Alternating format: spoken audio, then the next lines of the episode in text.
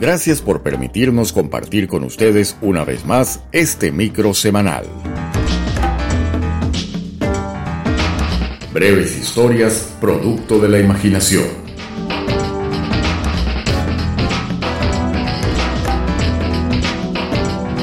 Y con ustedes, Carlos Rivas, con una nueva reflexión escondida entre sus letras.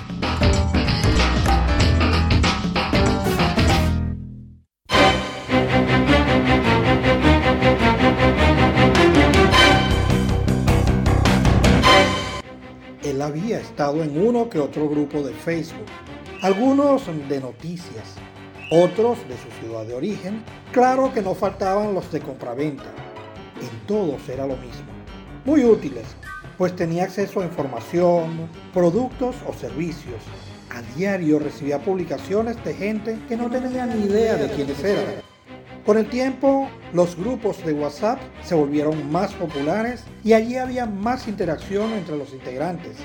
Tenía el grupo de la universidad, del liceo, también familiares y de compraventa. Y llegó a tener una cerrada relación de amistad con más de uno. Años después, se quedó indocumentado y cayó en un estado de vulnerabilidad que no había imaginado. Se distraía con mensajes de autoayuda para no deprimirse de pronto estaba en un grupo de apoyo para migrantes. También entró en una red de cooperación en la que cada integrante que tenía una experiencia que compartir la daba a conocer. Allí tenía acceso a servicios gratuitos, tanto médico como legal y psicosocial.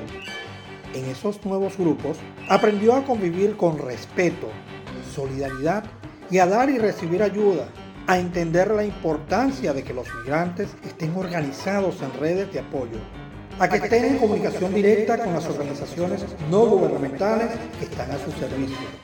Pero lo más importante, descubrió que hay personas con necesidades distintas y que siempre hay alguien en peor situación que otro.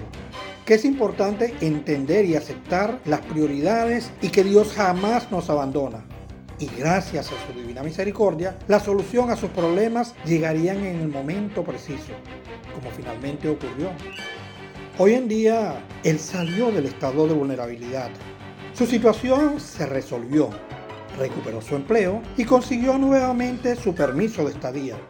Aún sigue en las redes, pero ahora del lado de los que ayudan a resolver los problemas, del lado de los colaboradores. Es importante participar es necesario estar organizado, pero más importante aún es estar informado.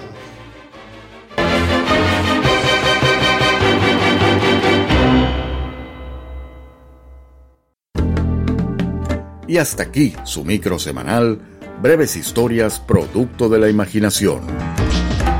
Nos despedimos hasta la próxima semana.